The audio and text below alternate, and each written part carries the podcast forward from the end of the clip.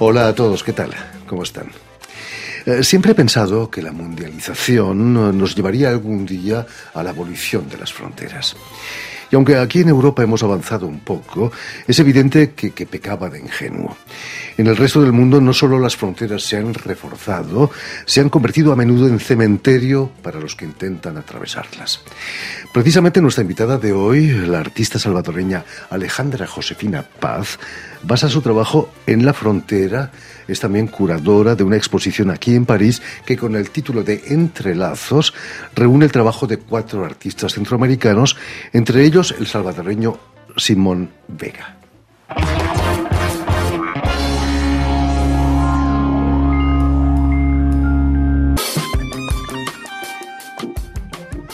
Muy buenas tardes, Josefina. Josefina Paz. Buenas tardes, Jordi. Bienvenida a Radio Francia Internacional. Gracias, gracias por la invitación. Eh, estábamos viendo imágenes del proyecto Apolo Soyuz Chapultepec que realizó Simón Vega para, para una bienal, la Bienal de Arte País en Guatemala, y que se presentó en varios, varias sedes.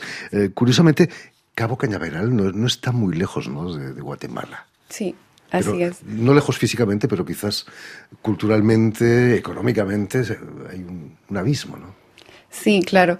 Eh, sí, esta obra la trabajó Simón Vega en 2018, como dijiste, para la Bienal País. Y um, es un ejemplo de lo que podemos ver en su trabajo, que es muy escultórico, instalativo, eh, de gran formato. Eh, es algo que, bueno, en la exposición de entrelazos, eh, lo que hemos traído han sido más que todo máscaras, pero que hace eco entonces a estas estructuras de gran, gran formato ¿no? que, que él realiza.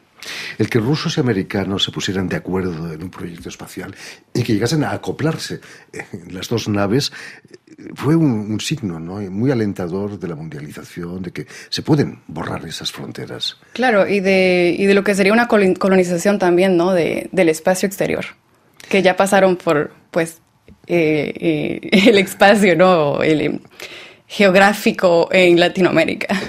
Me decías que Simón Vega eh, quiso hacer una apuesta ya que tecnológicamente no podía realizar esa, ese proyecto, pero lo hizo eh, con madera, ¿no? Con, con materiales pobres. Sí, exactamente. Eh, Simón Vega trabaja con recuperación de objetos, de materiales, ya sean láminas, plástico, caucho, que él puede em, encontrar fácilmente en la región donde él vive.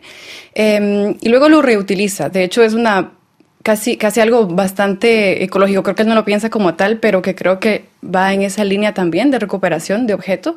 Y este, quiere poner también eh, hincapié en cómo los países tercermundistas pueden también ingeniárselas para eh, solucionar eh, tecnología que no tenemos.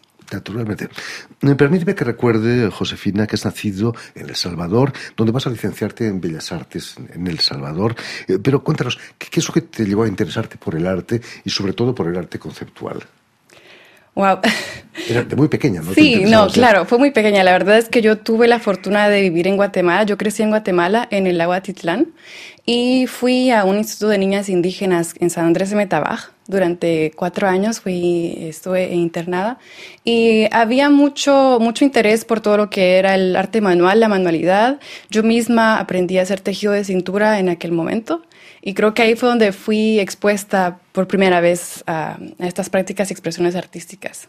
Estábamos viendo una obra tuya que se llama Landscape en el mar. Es realmente no solamente un cementerio, como estábamos diciendo, es claro. un, un, escape, ¿no? El país, del, más allá del paisaje. Sí. Es, la manera sí. de escaparse. Eh, claro, eh, claro. Eh, esta obra fue realizada en el mar Mediterráneo cerca de Marsella y fue justo un año después de yo haber llegado aquí a Francia porque, claro, yo venía con, con, con esta carga histórica también de lo que era la, la migración eh, que existía del Triángulo Norte en Centroamérica hacia los Estados Unidos después de la guerra eh, civil del Salvador. Y al llegar aquí me confronté a la misma realidad porque hay mucha migración ilegal también que llega aquí a Europa y a Francia. Entonces, este, pues con estas inquietudes realicé esta obra, ¿no? Que pues Landscape, que es escapar de la tierra, o, pero en este caso a través del mar Mediterráneo. Por supuesto. Vienes a, París en el 2017 y vas a hacer una maestría de investigación en artes plásticas y también creación contemporánea en la Sorbona, quizás una de las universidades más antiguas del mundo. Eh, ¿por, qué escoger París y no Nueva York, quizás, o Berlín o Londres incluso? Pues, eh, quieras o no, yo veía eh, Francia como, como una de las cunas también del arte contemporáneo.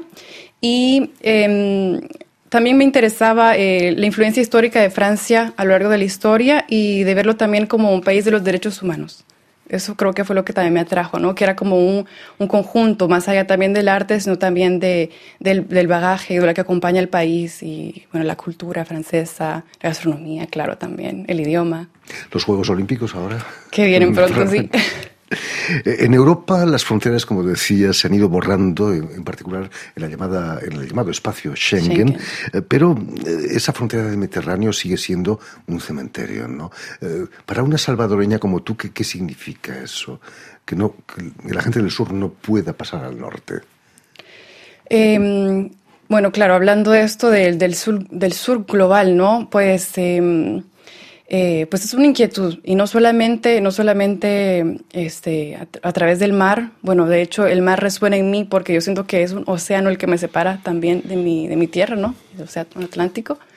Y este, claro que mucho este fenómeno de la traversée, pero no solamente, ¿no? Hay muchos, hay muchos otros migrantes que tratan también de pasar por la parte terrestre, ¿no? Que sería lo que le llaman la green border, o sea, la, la frontera verde, ¿no? Que sería a través de, eh, de los bosques. En El Salvador hay muchos inmigrantes que intentan pasar a América del Norte. Claro, las caravanas, hemos visto imágenes desde, bueno, esto ha venido desde hace décadas, pero sí recientemente ha habido como más este, visibilidad de, todos los migrantes que están siguiendo, ¿no? es algo que, es, que sigue, que parece que se perpetúa. Y eso alimenta las mafias, las maras en El Salvador. sí. Y sobre todo aquí en Europa, la extrema derecha, ¿no? Porque utilizan eh, a los inmigrantes como arma política. Eh, ¿Qué, se puede hacer eso para combatir, eh, quizás dejar abiertas las fronteras? Es una muy buena pregunta, ¿no? Eso creo que no, no hago política y no te la podría contestar.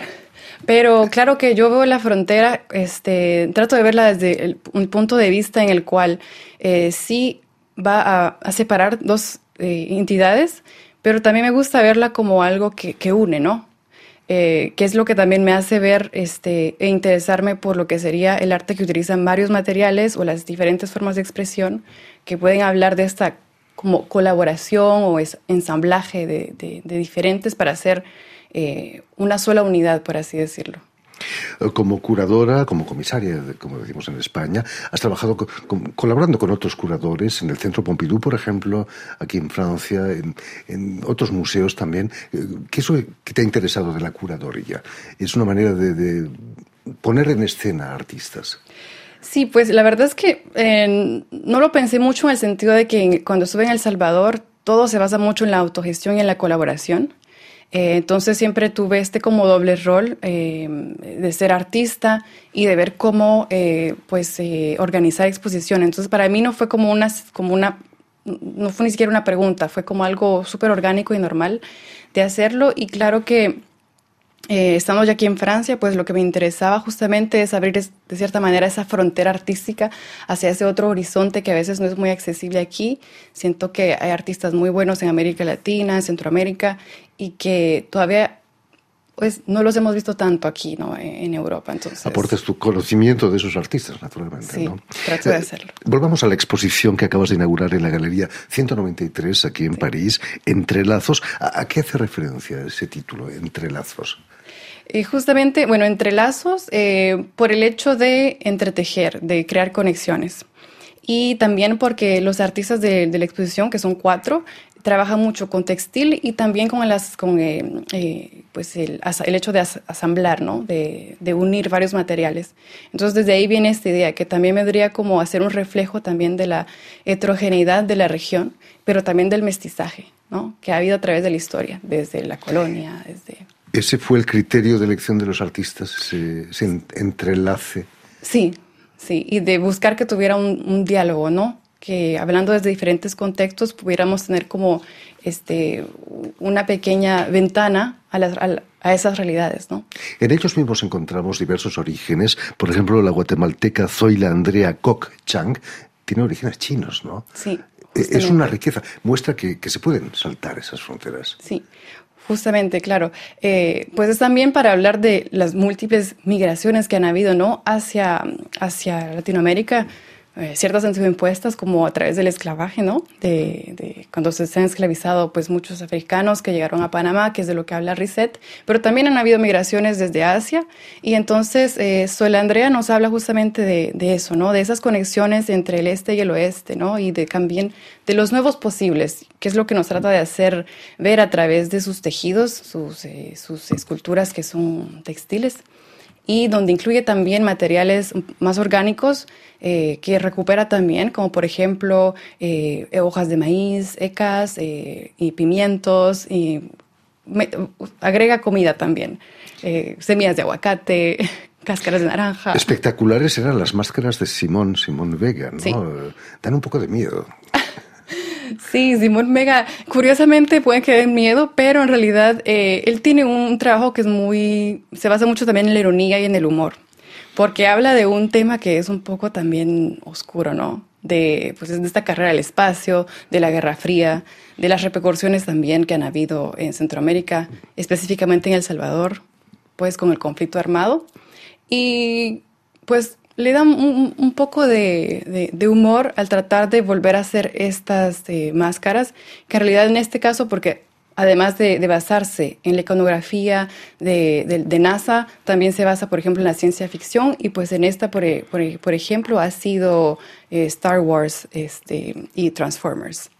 Precisamente el guatemalteco Antonio Pichilla eh, Quiancain, si no me equivoco, eh, tiene sin duda orígenes prehispánicos, ¿no? Eh, ¿Existen fronteras dentro de los países entre culturas diferentes? En Guatemala, por ejemplo. sí, Antonio Pichilla, él es de Maya Sutujil, del lago Titlán. Y claro que hay 22 etnias. en Guatemala, ¿no? 22. No te las podría citar todas, pero Quiché, Mam, Sotujil, Cachiquel un poco más. y, y están, claro, en diferentes regiones, pero Guatemala es uno de los países donde se ha interiorizado muchísimo también eh, este, pues lo que sería... Eh, la absorción de la, esas culturas. Sí, la absorción, ¿no? Y también un casi racismo disimulado que se ha integrado mucho. No, yo recuerdo, eh, hice una entrevista con el presidente Arthur Irigoyen de Guatemala. Me esperaba ver un, señor moreno, ir al rubio con ojos azules. A mí me sí, Claro, porque han llegado también muchos alemanes. Por supuesto. Eh, nos hablabas de la panameña Risette Yagüez Singh, es otro ejemplo de mestizaje. Eh, además, Panamá es la verdadera frontera ¿no? entre Estados el norte y el sur. ¿no? Hay que atravesar el, el canal. El, el, canal, sí, sí, sí, claro, el, el canal de Panamá, bueno, que fue artificial y que, bueno, Francia ha tenido que ver también, ¿no? En cuanto a la ingeniería del proyecto. Pero este, sí, este, el trabajo de, de Reset, ella ve el cuerpo mucho como una geografía y pues también con la historicidad que la acompaña. Y entonces interesa mucho también a los traumas, ¿no? Que van, que van quedando en el cuerpo, pero que han sido heredados también. Ella es afrodescendiente y pues todo su trabajo se basa también pues en esta discriminación también hacia, hacia, hacia, hacia la, negritud, ¿no?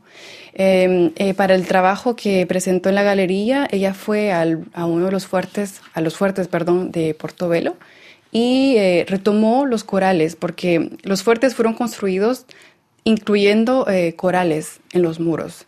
Entonces, estas figuras muy intrínsecas, ¿no? Ella los ve también como laberintos y se pregunta entonces que cuánta gente se perdió ahí.